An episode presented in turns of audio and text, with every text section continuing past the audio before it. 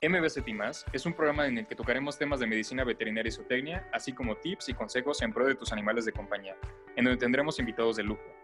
Y bueno, eh, tenemos a el tema que tanto pidieron y que estuvo muy solicitado por las encuestas en Instagram. La verdad es un placer tenerte como invitada, Dani. Y vamos a hablar un poco de ti. Eh, ella es egresada de la Facultad de Medicina Veterinaria y Zootecnia de la UNAM. Realizó su servicio social en CIPS, en un centro para conservación e investigación de la vida silvestre de la Semarnat. Realizó además una instancia de investigación en la Universidad de Murcia, España, realizando un proyecto y posterior una publicación de titulada Estudio Epidemiológico Observacional de Nemátodos Broncopulmonares en Auri, en la Sierra Espuña, Murcia, España. Desde el séptimo semestre fue ayudante de profesor honoraria en la asignatura de Epidemiología Veterinaria y posteriormente el Departamento de Medicina Preventiva y Salud Pública de la Facultad de Medicina Veterinaria de la UNAM la invita a ser parte de los ayudantes de profesor. Actualmente se desempeña en la SADER, la Secretaría de Agricultura y Desarrollo Rural, en el SENACICA, Servicio Nacional de Sanidad, Inocuidad y Calidad Agroalimentaria, en la Dirección General de Salud Animal, la DGSA, dentro de la Dirección de Epidemiología en el Departamento de Zonificación y Regionalización. Además, cuenta con un diplomado en epidemiología y es fanática de Star Wars. Bienvenida. El tema que, que nos va a hablar es muy relacionado a esto que se ha hablado, ¿no? Es un enfoque de la epidemiología veterinaria para el control y prevención de enfermedades zoonóticas en México. Adelante. Hola Miguel, ¿qué tal? Muchísimas gracias por la presentación. Eh, la verdad es que estoy muy contenta, estoy muy contenta de estar aquí en este espacio, eh, de poder hablar y, hablar y también de mi experiencia dentro del ámbito del sector público eh, estoy muy contenta de poder transmitir eh, un poquito de, esta cuestión de, la epidemiología, prevención, control de zoonosis en nuestro país. Entonces, bueno, vamos a hacer una charla muy amena, seré breve también y voy a ser muy objetiva en, en, cada tema que les voy a ir abordando. Entonces, esta charla tiene como, como nombre enfoque de la epidemiología en prevención y control de la zoonosis. No es una clase, no voy a, presentarme aquí a contarles una clase de epidemiología porque para eso necesitaríamos más sesiones de este tipo. Sin embargo, pues bueno, considero que sí es importante eh, enfocarnos ¿no? en, este tema que es la epidemiología. Si bien recordamos, la epidemiología es eh, la ciencia, va a ser nuestra herramienta que nos va a ayudar a analizar, a estudiar el proceso de evolución de las enfermedades, que va a involucrar cualquier agente, bacteria, virus, eh, parásito, etcétera, que, que, va a poder afectar a una población. Como objetivo, tiene determinar eh, el origen de las enfermedades, ¿no? Investigar también estas enfermedades y al investigar, ¿no? Por ejemplo, nosotros en México, teniendo enfermedades o no endémicas, eh, nosotros podemos constatar en, instituciones internacionales la información del estatus zoosanitario de ese país, ¿no? Al conocer nosotros estas enfermedades y conociendo nosotros las que tenemos en nuestro territorio, podemos también nosotros conocer estas enfermedades para prevenir y en todo caso controlar. Entonces es bien importante considerar y recordar la epidemiología porque es tan importante para, para todos nosotros, ¿no? Como médicos, veterinarios o tecnistas, el poder eh, comprender muy bien de, de, lleno que cuál es la importancia de la epidemiología, ¿no? Aquí el tema base o el tema que más resalta es la zoonosis, ¿no? Yo creo que, bueno, Miguel, aquí tu, espacio, el espacio de, de MBZ y más, pues somos colegas los que estamos aquí presentes, pero quizá también puede llegarlo a escuchar gente que no es dentro del área médica y quizá hemos escuchado que es una zoonosis o quizá yo no me acuerdo muy bien qué es una zoonosis, pero buena manera, solo de un recordatorio. Eh, viene del griego son, que es animal, y nosis, enfermedad, ¿no? Entonces hace referencia a grandes rasgos, eh, rápido y fácil, de la, aquellas enfermedades que son, eh, perdón, sí, aquellas enfermedades de origen animal que en los humanos puede tener una reacción de, una enfermedad, ¿no? Son las enfermedades que nos transmiten los animales, así de sencillo. Entonces, algo que es muy importante ya para empezar a hablar de toda esta cuestión de la prevención, del control, es muy importante y resaltar datos que son sumamente importantes de conocer, datos que nos brinda la OIM, es decir, la Organización Mundial de Salud Animal, donde menciona lo siguiente. Y ellos nos dicen que el 60% de las enfermedades infecciosas en los humanos son zoonosis, ¿ok? Estamos hablando del 60% de las enfermedades que tenemos son de origen zoonótico. El 75% de las enfermedades infecciosas eh, emergentes, es decir, nuevas en un territorio de los seres humanos, tienen un origen animal. Y este aquí es algo muy importante de mencionar porque es lo que estamos viviendo nosotros ante esta pandemia. ¿Qué pasa? La COVID-19. La CDC, que son los Centros para el Control y la Prevención de Enfermedades de los Estados Unidos, eh, hasta el 25, 26 de marzo de, este año, ellos mencionan que no se conoce exactamente el origen del brote de esta enfermedad, pero se sabe eh, que se originó de un animal, probablemente el murciélago, ¿no? Eh, esta información es sumamente importante de conocer. Es un poco complicado el saber el origen exacto de una enfermedad porque esto tiene que llevar tiempo, tienes que hacer un análisis, tienes que hacer comparaciones, es, es mucho, mucho tiempo que te lleva el analizar esta información. Entonces, aquí esta gente analizando, creando investigación, se dan cuenta que eh, lo más probable es que es el origen o es un murciélago, ¿no? Entonces, aquí viene otro tema que es muy importante, donde eh, si bien el 75% de las enfermedades son de origen animal, aquí es muy importante mencionar que eh, recordemos que ahorita está muy, muy en auge, ¿no? Este tema de mascotas exóticas, ¿no? O de mascotas eh, no convencionales. Por ejemplo, que tenemos en casa mascotas como iguanas, o llegamos a tener mamíferos pequeños como mapaches, o tenemos también primates no humanos como, no sé, pequeños monos chimpancés, que los llegamos a tener en casas como como mascotas, ¿no? Murciélagos incluso que también tenemos, reptiles, en fin, tenemos ciertos animales que no son convencionales, pero que, sin embargo, suelen tener ciertas predilección por agentes infecciosos que pueden ser silvestres, ¿no? Perdón, que pueden ser transmisores de, eh, enfermedades, ¿no? Eh, un caso puede ser que también, por ejemplo, los murciélagos nos pueden eh, pueden, como este caso de COVID, pueden contagiarnos con rabia.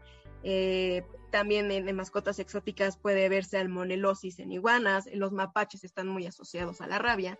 Entonces hay que tener consideración y que estos animales a nosotros nos están afectando también, porque estos animales no, no son eh, adaptados para un ambiente en un domicilio, no en una casa, ellos son de vida silvestre. Entonces, al estar en vida silvestre, están en contacto con otros animales, ¿no? Y aquí el riesgo de tenerlos en casa es que conviven con nosotros, conviven con gente pequeña, con gente adulta, con, niños. Entonces, el problema aquí de diseminación de agentes es muy delicado, ¿no? Entonces, aquí hay que tener mucha consideración. Eh, otro punto muy importante que nos menciona la OIE es que cada año aparecen enfermedades nuevas en los humanos, eh, de los cuales cinco son las que aparecen hoy. ¿Ok? Y de estas cinco, tres son de origen animal. Entonces hay que tener consideración en, este punto que es muy importante. Y el 80%, ojo aquí, es un tema también que, es muy, muy relevante y muy importante, es que el 80% de los agentes eh, con potencial bioterrorista son patógenos zoonóticos. Aquí recordemos rápidamente que el, que el bioterrorismo se esto va desde la Primera Guerra Mundial, ¿no? Cuando el muermo sirvió de arma biológica en Europa, Rusia y en Estados Unidos, ¿no? Recordemos también cuando estuvo muy, muy en auge, ¿no? Eh, el anthrax para, eh, en los Estados Unidos en contra del presidente de ese entonces. Entonces, si estamos viendo, son datos que son sumamente importantes y que esta información, conocerla, nos sirve para prevenir. Entonces, en cuanto para eh, comenzar a hablar del tema, que es la prevención y control, En nuestro país, la actividad zoosanitaria eh, se va a enfocar en la aplicación de estrategias que nos van a permitir controlar o, y o erradicar ¿no? plagas o enfermedades que van a afectar a la producción ganadera en nuestro territorio. Entonces, estos planes estratégicos de los que yo les hablo se van a centrar en la operación de los programas como en proyectos relacionados con, con cada campaña zoosanitaria. Un ejemplo de esto puede ser también, para mencionarles, eh, en México se lleva actualmente la campaña contra brucelosis en animales. En la norma 041, que es, la, eh, la, norma de la campaña, bueno, pues recordemos que esta zoonosis es muy importante porque no solo va a afectar a bovinos, porcinos, también afecta a mamíferos marinos, por supuesto al ser humano. Eh, otro claro ejemplo es, por ejemplo, la influencia, la influenza, aviar notificable, donde las tasas de mortalidad son hasta del 100% en 48 horas. Entonces, aquí es muy delicado, eh, que, tenemos que estar en una campaña, tenemos que hacer, estando haciendo estrategias, tenemos que estar actualizándonos para poder tener eh, resultados positivos al final del día, ¿no? Otra muy importante, este, rabia paralítica bovina, que, también está en campaña, Desmodo rotondus, que es el, el, vector principal de esta enfermedad, que hay que que hay que eh, contemplarlo, la tuberculosis bovina, que recordemos que es una enfermedad infectocontagiosa causada por Mycobacterium bovis, una bacteria, y es transmisible a través del consumo de los productos lácteos eh, contaminados, no pasteurizados, ¿no? Entonces, hay que tener cuidado con esto. La prevención se va a llevar a cabo, eh, la podemos contemplar o dividirla en dos formas, ¿no? Una prevención que va a ser a nivel de un país y una prevención que va a ser a, una, a un nivel local o a un nivel estatal, ¿no? En cuanto a, la prevención de nivel país, pues aquí va a, abarcar, va a abarcar los aspectos legales, ¿no? Por ejemplo, aquí hay que tener en cuenta las notificaciones, ¿no? Eh, las notificaciones en nuestro país se hacen al Sistema Nacional de Vigilancia Epidemiológica, el CIBE, y recordemos, aquí vamos a entrar otra vez al tema de no les voy a dar una clase porque no es el fin de esta charla, pero recordemos que hay tres grupos importantes, ¿no? Para la notificación. Grupo 1, que es la notificación obligatoria inmediata de enfermedades exóticas, es decir, aquellas enfermedades que no están en nuestro país. El grupo 2, que va a abarcar enfermedades y plagas endémicas de notificación inmediata, eh, obligatoria en México, por supuesto y el grupo 3, que son las enfermedades, plagas endémicas de notificación mensual. Entonces, eh, aquí va a abarcar este punto súper importante eh, en el aspecto legal, la notificación.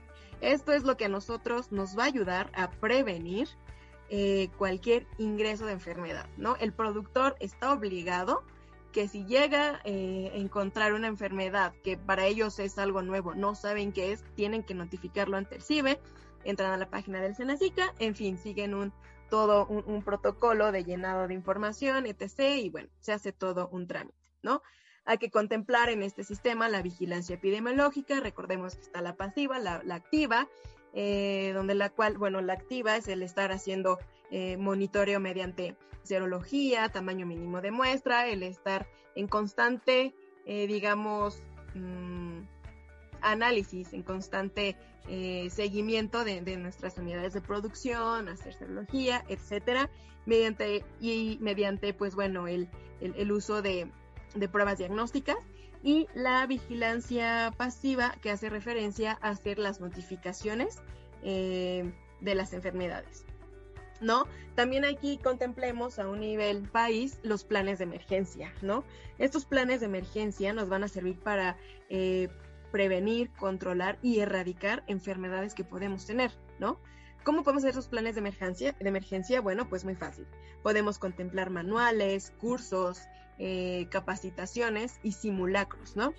Algo que, que hay que mencionar muy importante aquí es que en el año del 2019 se llevó a cabo en nuestro país un simulacro, un mega simulacro para la peste porcina africana. Entonces, esto se llevó a cabo eh, con ayuda de, del Senacica y concluyó con éxito este, este mega simulacro. Y se demostró que nuestro país cuenta con la infraestructura, el capital y los elementos tanto técnicos como científicos eh, necesarios para poder atender una emergencia sanitaria de alto impacto, como lo es en, esta, en este caso contra esta enfermedad, ¿no? Entonces, este es un claro ejemplo de prevención que haría México si tenemos una notificación de eh, un caso eh, ya positivo para peste porcina africana. Bueno, pues México ya lo hizo y está preparado para, para el ingreso de esta enfermedad en nuestro país. Claro, sabemos que, que, bueno, todo puede, puede ir modificando, pero quedó demostrado que México puede estar preparado para esto. como prevención en un nivel local o estatal, aquí es muy importante conocer las enfermedades, ¿no? Las que tenemos, las que no, cómo puede llegar a comportarse, eh, hacer un monitoreo serológico, ¿no? Pruebas de laboratorio, diagnóstico. Em, eh, también es importante aquí seguir promoviendo la notificación, ¿no? Es muy importante promover la notificación ante, ante productores, igual en clínicas, si ven casos de, rabia o si saben de casos de rabia, es importante notificarlo. Eh, también es muy importante conocer técnicas de necropsia, ¿no? Por ejemplo, hay muchas enfermedades que macroscópicamente nos pueden dar un eh, diagnóstico diferencial y que podemos partir y decir, bueno, ¿sabes qué? Yo encontré, tengo estos hallazgos a la necropsia, bueno, esto me puede hablar de tal y tal punto. Y por supuesto, la bioseguridad, ¿no? todos sabemos que sin bioseguridad es muy, muy difícil que se pueda llevar a cabo una buena prevención, control o erradicación de cualquier cosa. Entonces la bioseguridad es súper importante. Entonces, hasta aquí hemos eh, escuchado que hay muchas formas de prevenir, ¿no? Pero eh, hablando un poco ahora de lo que yo, yo realizo, ¿no? Eh, bueno, como lo mencionó Miguel, en un inicio, bueno, yo laboro en el Servicio Nacional de Sanidad, Inocuidad y Calidad Agroalimentaria, el SENACICA, dentro de la Dirección General de Sanidad Animal eh, y específicamente en el Departamento de Zonificación y Compartimentación. ¿no? Zonificación o regionalización es lo mismo. Y bueno, eh, prácticamente estas dos, regionalización y compartimentación, son herramientas que se utilizan igualmente para prevenir controlar enfermedades, ¿no? Entonces, rápidamente la regionalización va a englobar una serie de acciones, ¿no? Es una herramienta que va, a tener una serie de, de, acciones que van a ir dirigidas a separar las poblaciones animales con una situación sanitaria conocida, ¿no? Como población libre o endémica, de otras eh, poblaciones, haciendo uso de barreras naturales como las condiciones meteorológicas, barreras geográficas como el relieve o las barreras legales, como los límites estatales eh, o entre países, ¿no? Mientras que la compartimentación es la separación de una o varias poblaciones animales en donde la presencia de una enfermedad es diferente en comparación con la de las poblaciones a su alrededor, ¿no? Esta separación, a diferencia de la regionalización, es enfocada en uno, buenas prácticas de producción pecuaria, dos, implementación de medidas de bioseguridad y tres, un monitoreo eh, constante, ¿no? Es decir, hacer vigilancia epidemiológica activa. Vamos a estar haciendo diagnósticos, serología, se van a estar muestreando para tener un control. Ahora bien, eh, la compartimentación va a tener dos objetivos muy claros, muy marcados. La primera es el poder comercializar con zonas libres de enfermedades, ¿no? Tanto a nivel nacional e internacional. Y otro objetivo principal es facilitar el control y la eventual erradicación de las enfermedades. Aquí, en estos dos objetivos que les menciono, es donde yo participo. Yo participo y, apoyo en este departamento, recabo la información que nos llega de los productores, en este caso para influenza aviar notificable.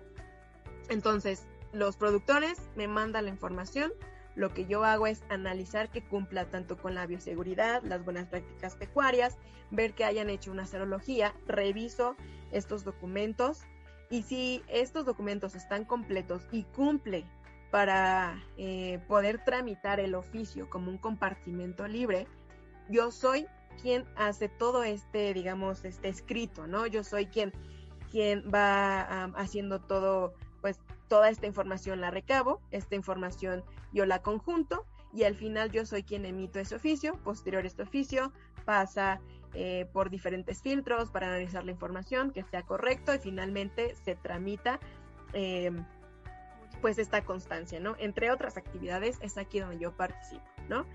Entonces, gracias a todas estas medidas que yo les he mencionado, la notificación, eh, que se hace diagnóstico, que la bioseguridad y demás, nos ha ayudado a que la OIE ha reconocido a México como país libre de ciertas enfermedades, ¿no? Como peste porcina, eh, como peste porcina, como fiebre aftosa, como peste equina, por, mencionar algunas.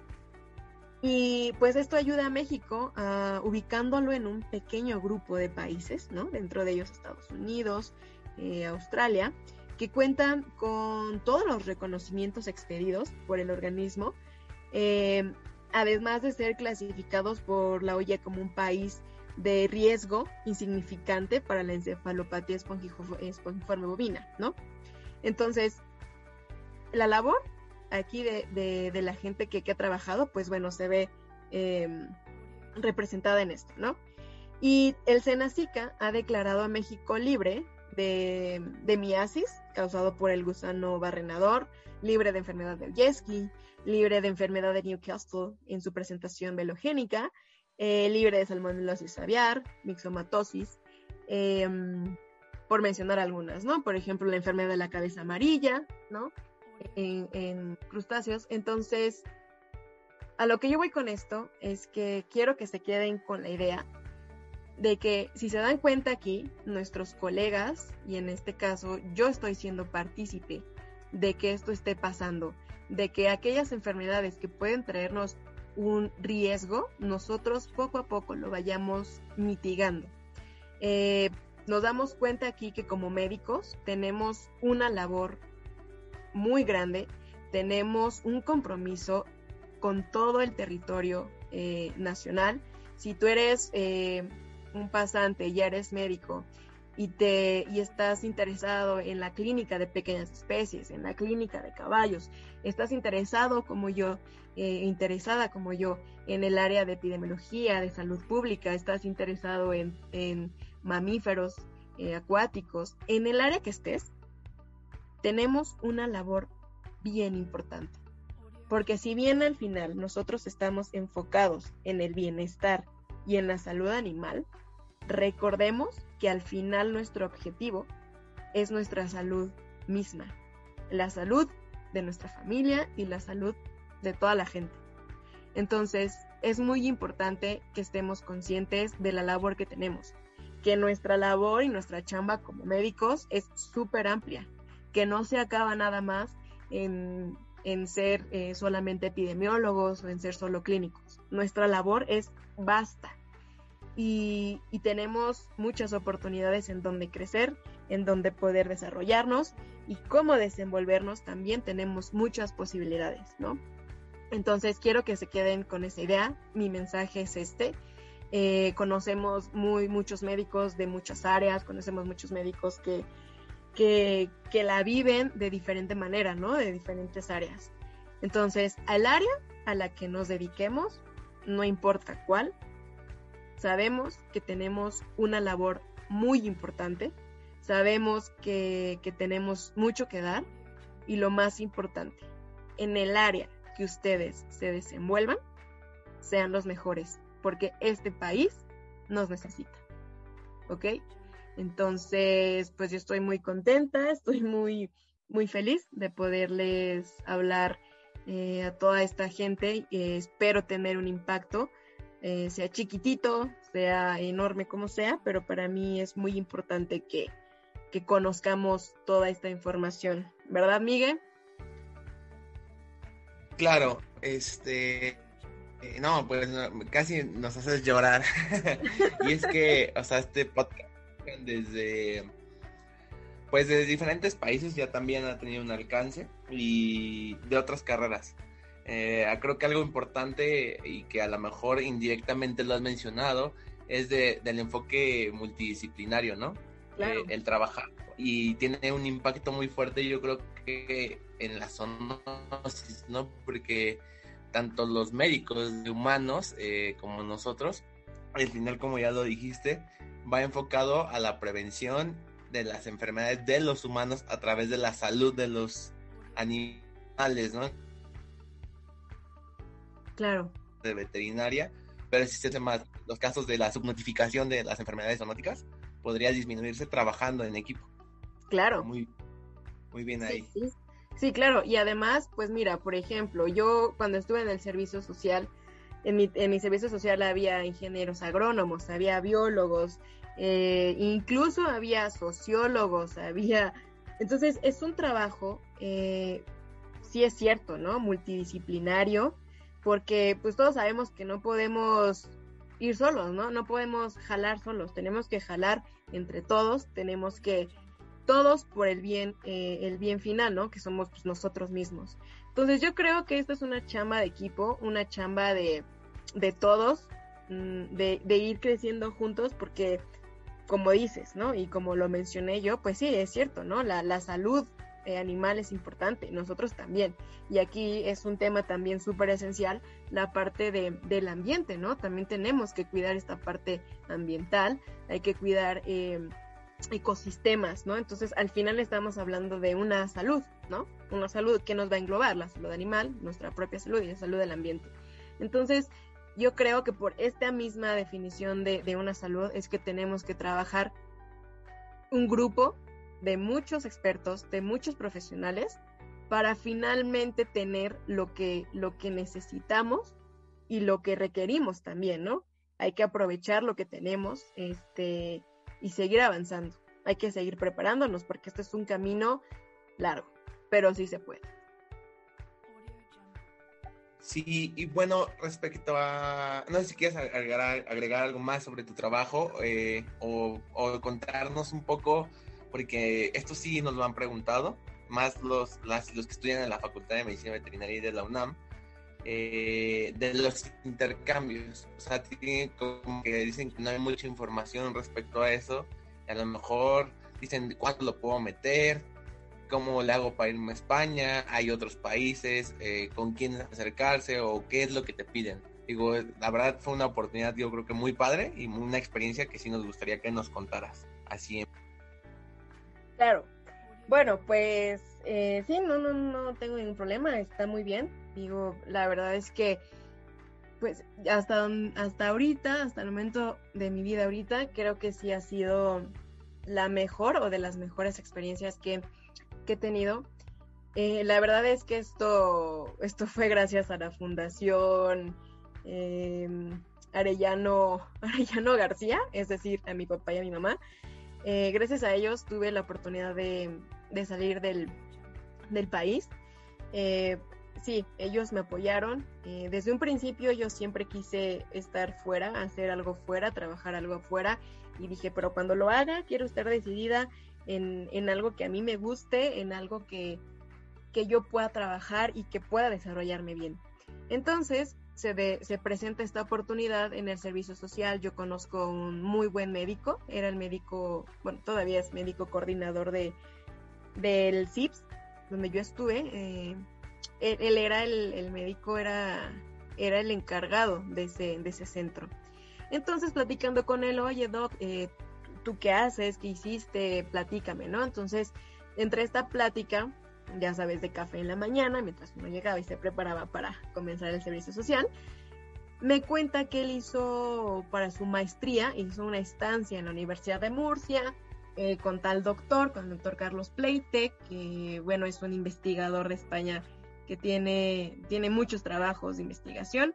Él, él trabaja en el Departamento de Parasitología de la Facultad de Veterinaria de la Universidad de Murcia y pues este médico del CIPS me dice, oye, ¿sabes qué? Pues mira, si te interesa, pues yo te puedo pasar el dato. Un doctor muy, eh, muy amable, bla, bla, bla. Entonces, para no hacer el cuento tan largo y esto tan extensivo, termino yo por escribirle al doctor eh, y solicitándole que quiere estar ahí, que me interesa trabajar, cuáles son mis áreas de interés y demás. Y pues finalmente él, él aprueba que yo esté allá. Entonces, Em, le solicito una carta, que es lo único que te pide nuestra facultad, la FMBZ UNAM, es eh, vete, vete donde quieras, internacionalmente te quieres ir, va, vete, nada más que a mí me traes la carta de aceptación del país, de la universidad donde quieres ir, o no de la universidad, ¿no? Porque también te puedes ir a, a granjas y puedes hacer otras cosas, pero me lo tienes que traer a mí, ¿no? A mí me tienes que traer esa carta de aceptación y pues yo, yo lo veo, lo analizo y listo.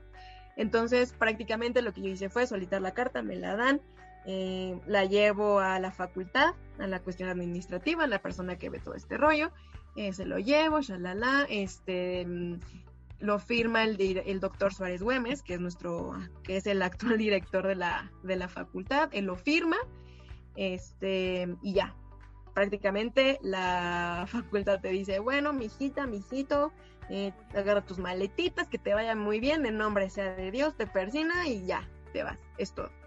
El resto es por tu cuenta. O sea, tú tienes, en mi caso fue ver todo el alojamiento, la estancia, todo fue por, por cuenta propia.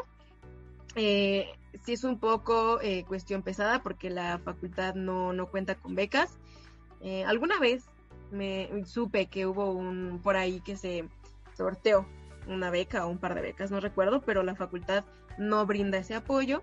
Eh, puedes solicitar alguna beca por otro medio, eso sí, sí pasa, eh, pero bueno, yo no lo hice porque no sé por qué, no me pregunten, no pasó por mi cabeza porque yo quería que ya fuera más rápido todo. Entonces una beca, si es como que tienes que hacer más trámites, tienes que, en fin. Entonces, pues mi experiencia ya estuvo muy bien porque pues, estuve tres meses, tres meses estuve en la, en la Universidad de Murcia y ya para resumir, pues trabajé desde campo haciendo, yendo con un cazador y un guardabosques este, para hacer caza de estos ejemplares que se llaman arruis, Amotragus lervia. Eh, caza, después de la caza se hacía la necropsia en campo, se obtenían los pulmones, porque yo trabajé con pulmones para nematodos este, broncopulmonaris, para ver si había nematodos en, esta especie. Entonces, em, los, pulmones que ya se extraían mediante la necropsia se llevaban a la universidad para ser analizados, para hacer eh, eh, todas estas pruebas em, de parasitología que realicé y finalmente para poder em, decir qué familias, qué larvas, em, qué sexo tenían estas, pues estos parásitos, ¿no? Estos nemátodos. Al final lo que más me reconfortó, ¿no? Bueno, es que todo allá es reconfortante porque yo en mi caso hice de todo. Bueno, menos, menos no me dejaron disparar, obviamente porque no tenía los 40 años de experiencia que ya tenía esta persona. Este, pero pues sí, o sea, dice la necropsia de estos animales. Eh, son enormes, imagínense un macho, un macho cabrío, pero mucho más grande. Así es un ejemplar de hembra. El macho es todavía más grande este, pues era pesado, ¿no? Hacer la necropsia en campo y más porque estás en condiciones cero cómodas, estás en condiciones pues también de temperatura muy, muy caliente, 42 grados, entonces es complicado.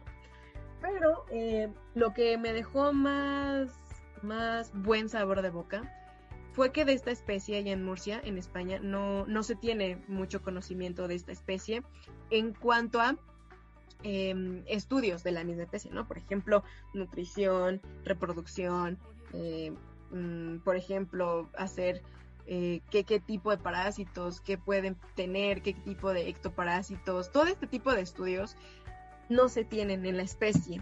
Entonces, eh, para mí lo más gratificante fue que primero como mexicana y dos como orgullosa universitaria de la FMBZ, dejé ahí mi granito, dejé mi aportación de encontrar información, de, dejarles ahí y también traer para acá que en esa especie se encuentran tales y tales tales parásitos y que estos parásitos eh, pueden tener también que perdón que estos ejemplares pueden tener este, este tipo de larvas etcétera no entonces la información que ahí resultó la información que se generó fue información que la universidad agradeció porque pues no se tenía conocimiento de esta especie y pues a raíz de lo que yo dejé han llegado estudiantes, de, yo estuve en esa estancia en 2019, después de mí llegaron estudiantes de otros países, de Rusia, de China, y siguieron haciendo o le dieron más bien seguimiento a lo que yo había dejado. Entonces de pronto, sí, claro, entonces de pronto a mí ya me escribía quién sabe quién, no conocía el número y preguntándome de, oye, disculpa, las muestras que recogiste, no, sé cómo lo elaboraste, etcétera, ¿no? Entonces ya era la parte el capacitar a otra persona de quién sabe dónde para que supieran también cómo realizar las pruebas que yo realicé. Entonces, yo creo que este intercambio cultural, este intercambio eh, entre, entre, esta, este, entre España, sí deja mucho, ¿no? Aparte también que, que bueno, afortunadamente, cuando vuelvo, pues mi tutor allá, que es el doctor Carlos Pleite, me dijo, bueno, pues si llegan más mexicanos aquí así, con ganas de trabajar y de esforzarse, bienvenidos.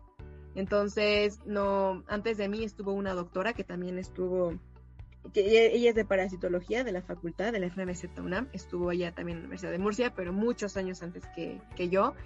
Y el doctor Carlos Pleite me dijo, es que cada persona de la UNAM que viene aquí hace un muy buen trabajo. Y le dije, doctor, pues claro, FMZ.